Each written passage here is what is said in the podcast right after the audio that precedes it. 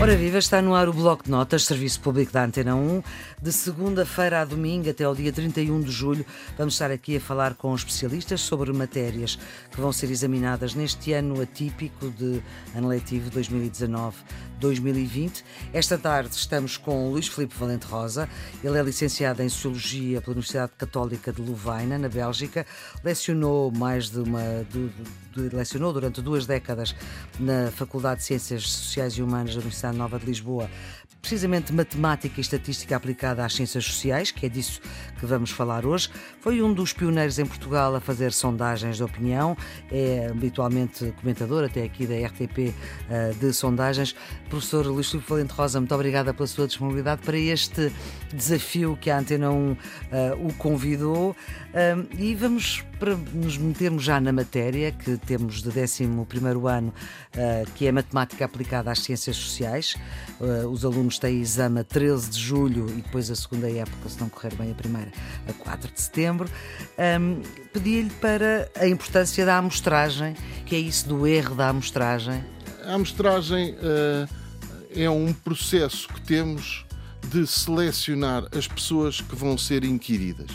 Uh, eu penso que o mais conhecido de todos são as sondagens políticas ou eleitorais, ou os estudos de opinião, de uma maneira uhum. geral, que uh, há uma preocupação de escolher as pessoas, mas isto é válido para todos os outros estudos, como é evidente, é, há uma preocupação de escolher as pessoas de uma forma correta para que os dados, os resultados não sejam enviesados, não sejam, eu não posso escolher para fazer um inquérito sobre o consumo de um determinado produto, não posso só escolher os meus amigos, porque se cá os meus amigos têm, um, têm todos muita parecência entre eles e têm todas características muito especiais. Ou não posso só escolher pessoas de Lisboa, ou não posso só escolher mulheres, ou não, pronto. Tenho que escolher com variabilidade. A amostragem é a ferramenta que nós temos de fazer amostras, daí a amostragem, que sejam representativas da população. Que queremos estudar. O que é que significa ser representativo? Significa que aquelas amostras são como um retrato uh, em pequenino da uhum. população. Se há muitas mulheres, a amostra tem que ter muitas mulheres. Se há muitas pessoas mais velhas, a amostra tem que ter muitas uhum. pessoas mais. E assim sucessivamente. Portanto, a, a amostragem é a é garantia é que nós temos de que a amostra traduz bem a população. Porque, e isto é muito importante que se perceba, hum, hum, a nós não nos interessa para nada as características da amostra. Nós não estamos a estudar aquele grupo de mil indivíduos ou de 600 indivíduos. Nós estamos preocupados com a população. O que eu quero saber é como é que os portugueses votam, não é como votam aqueles 200 ou 300 que eu fui buscar. Portanto, a grande preocupação é com a população. Portanto, só ser este procedimento só, só faz sentido se aquela mostra traduzir bem a população. No entanto, no entanto, hum, as amostras são relativamente pequenas por questões de custos. Uhum. Uh, por exemplo, para dar um exemplo, o Eurobarómetro, que é um estudo que é feito em toda a Europa pela União Europeia, em todos os países da Europa, utiliza de uma maneira geral, excetuando o Luxemburgo e penso que a Alemanha, utiliza de uma maneira geral a mesma amostra para todos os países. Mil indivíduos para todos os países. Então, uhum. Isto levanta duas questões interessantes. Uma é, então com mil indivíduos eu consigo aperceber-me das características de todos os portugueses? Consegue, mas com uma margem de erro. E daí a noção hum. de probabilidade, que é uma noção de probabilidade também importante nesta, Sim, neste, neste matéria. programa. Sim. É com uma determinada margem de erro. Quanto mais amostra eu tiver, menos erro tenho. Então, o que é que é esse erro? E isto é muito importante para que toda a gente perceba.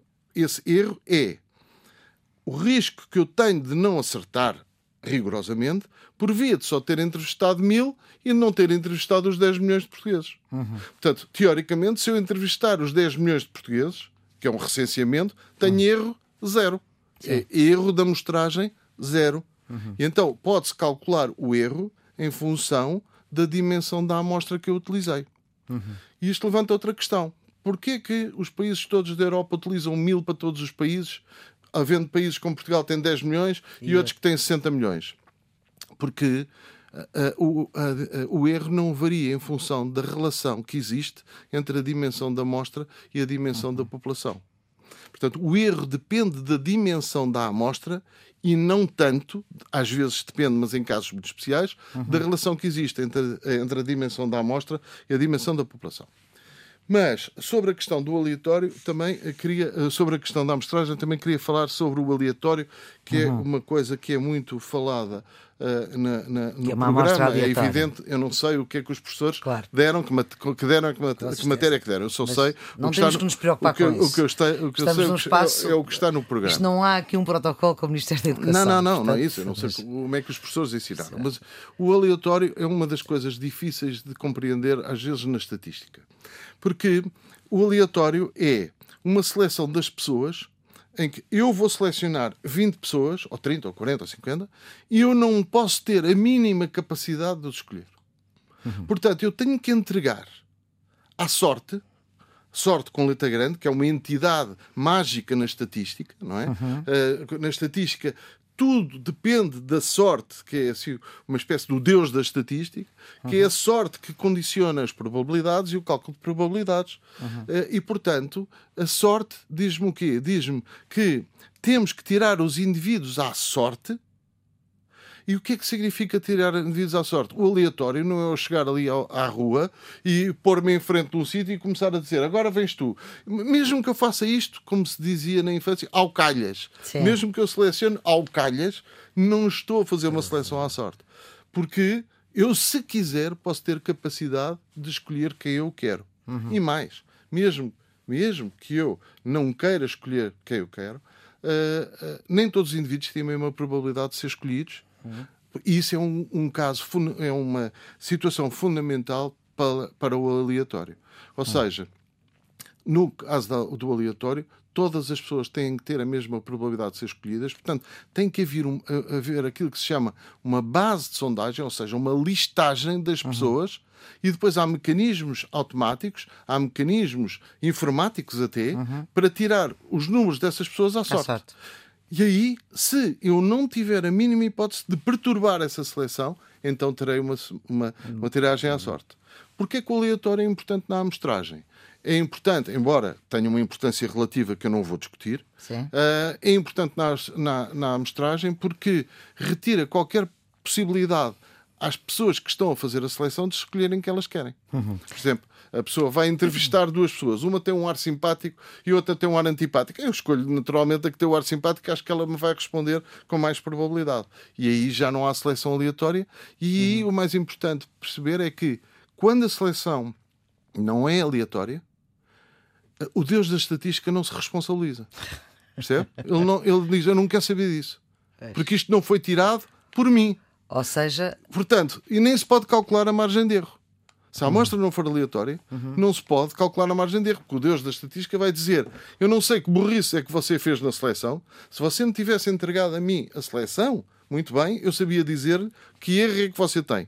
Uhum. Você andou para a, a escolher a, a amostra sozinho fez um conjunto de burrice que eu não consigo descobrir quais são, se calhar preferiu este a aquele, logo eu não me responsabilizo. Ou seja, não tem credibilidade essa, essa... Não, não, não, não, não. Não significa que não tenha credibilidade. Não se pode calcular a margem de erro, que é uma coisa ah. completamente diferente. Ah, okay. Porque há outras técnicas de amostragem Bom, que não passam professor, pelo, pelo... o tempo voa uh, e o professor tinha-me falado, quando nós combinámos esta nossa conversa, tinha-me falado em duas, duas questões. Que era, uma que era uma aposta que Sim. se podia fazer em família e outra que era dobrar uma folha 50 vezes. Sim. Uh, isto que é aqui foi só porque... coisa que passa pela cabeça de um estatístico. Não, não, não passa pela cabeça de um sociólogo. Oh, uh, então a probabilidade. Isto para quê? Para, para também voltar a repisar nessa ideia de que a estatística e o cálculo de probabilidades são coisas importantes para a nossa vida todos os dias. Uhum.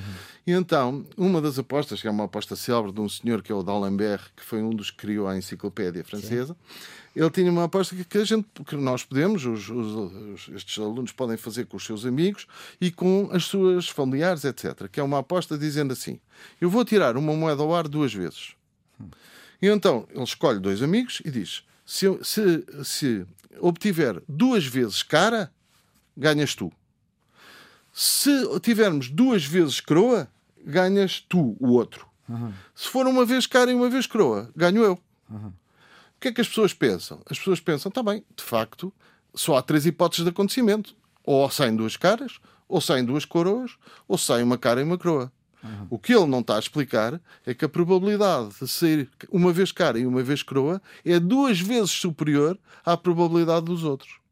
Uhum. O que significa que ele, se fizer esta aposta muitas vezes, ele tem mais probabilidade de ganhar que qualquer um dos outros. Bom, mas fazemos aqui a aposta a um cêntimo. Mas isto, isto para explicar uma coisa importante nas probabilidades, que é o seguinte: uh, eu costumava dizer há muitos anos que uh, a pior coisa que uma pessoa pode fazer quando está a tentar resolver um exercício de probabilidades, isto é um conselho aos alunos, é tentar ser esperto, é tentar ser inteligente, é tentar fazer os, os, os cálculos de cabeça no cálculo de probabilidades há uma coisa que é fundamental, que é a disciplina e o método.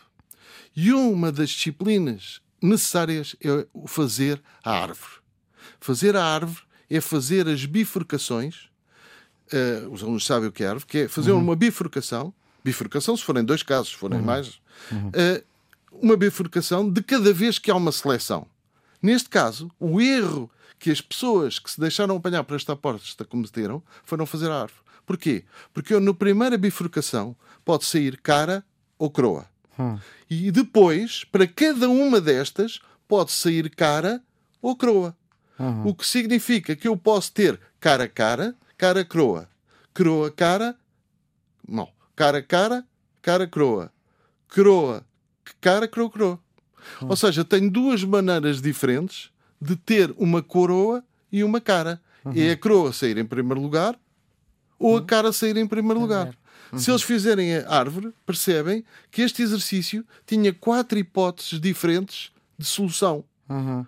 e não três, como. Portanto, o fazer a árvore é muito importante. A última uh, brincadeira que eu queria deixar para, para também criar um bocadinho de, de interesse para estas coisas, porque são coisas, às vezes, aliás, esta história da, do, do, da folha de papel tem a ver com uhum. as, um tema de, de, da matéria que é as progressões geométricas e as progressões aritméticas. Exatamente. As progressões uh, aritméticas dão origem a um crescimento linear. As progressões geométricas dão origem a um crescimento exponencial. E toda a gente agora tem ouvido falar do Covid uhum. e do uhum. crescimento exponencial Exponencial. do Covid. E então, uh, para termos uma ideia do que é o crescimento exponencial e para os alunos perceberem o que é o crescimento exponencial, eu deixo uma dúvida, eu deixo aqui um exercício e depois até peço para quem nos estiver a ouvir para tentar resolver este exercício para perceber que eu não estou na brincadeira e que estou a Sim. falar a sério. Se eu dobrar uma folha de papel uma vez, eu tenho uma folha de papel, hum. dobro uma vez e, portanto, transformei essa folha em duas. Depois dobro outra vez, transformei essa folha de papel em quatro dobro outra vez, transformei essa folha de papel em 8. Sim. Isto é uma progressão geométrica. Porquê? Porque a, a folha de papel está sempre a duplicar. Duplicar. Bom, então o exercício é. Eu, a dada altura, já não consigo dobrar mais a folha de papel, porque a folha de papel já não se deixa dobrar. Mas suponham que eu conseguia dobrar a folha de papel 50 vezes, com que altura é que acham que ficava o maço de papel que eu estava a dobrar? Ou seja, no fundo trata-se de dobrar uma folha de papel ao meio 50 vezes seguidas. Hum. Com que altura é que ficava esse maço de papel? E eu já fiz este exercício a muita gente, a muita gente que até sabe matemática um, e, e, e, que tem facilidade, relativa Sim. facilidade com os números, uhum. e as respostas que me têm dado variam entre um metro, uh, 30 metros, um, um, um prédio, não sei o quê. Mas não.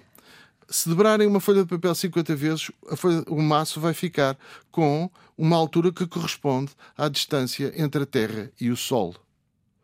Isto é uma coisa que poderão não acreditar, mas é um desafio para os alunos irem resolver este exercício e, partindo do princípio que uma. Esperemos é que o exercício não saia no exame.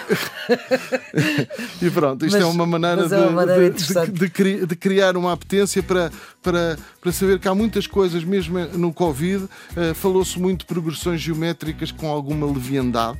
Uh, não se percebendo que uma progressão geométrica que tem uma determinada progressão uh, durante uns dias, obviamente que não pode estar um mês com aquela progressão, porque senão a, as pessoas infectadas seriam inacreditáveis. Muito bem. Professor Luís Filipe Falante Rosa, muito obrigada por esta sua contribuição para que os nossos alunos de matemática aplicada às ciências sociais, 11 ano, lhes corra bem o exame de dia 13 de julho e segunda época a 4 de setembro. Já sabem, se ficaram com dúvidas de alguma coisa que aqui foi dita, têm, enfim, 30 segundos mais ou menos, gravam para o WhatsApp, o número é o 96909 4524, 96 909 4524 e o professor uh, Luís Filipe Valente Rosa há de esclarecer essa dúvida. É preciso dizer o nome, a escola, uh, onde é que é a escola, o nome da disciplina e, claro, aquilo que não se percebeu. Todas estas conversas ficam nas plataformas que têm podcast, no RTP Play, no iTunes, no Spotify, também na plataforma Ensina, em rtp.pt. O serviço público, o Bloco Notas, pode ser ouvido a qualquer hora. Tem a produção de Ana Fernandes e os cuidados técnicos de João Carrasco. Até amanhã.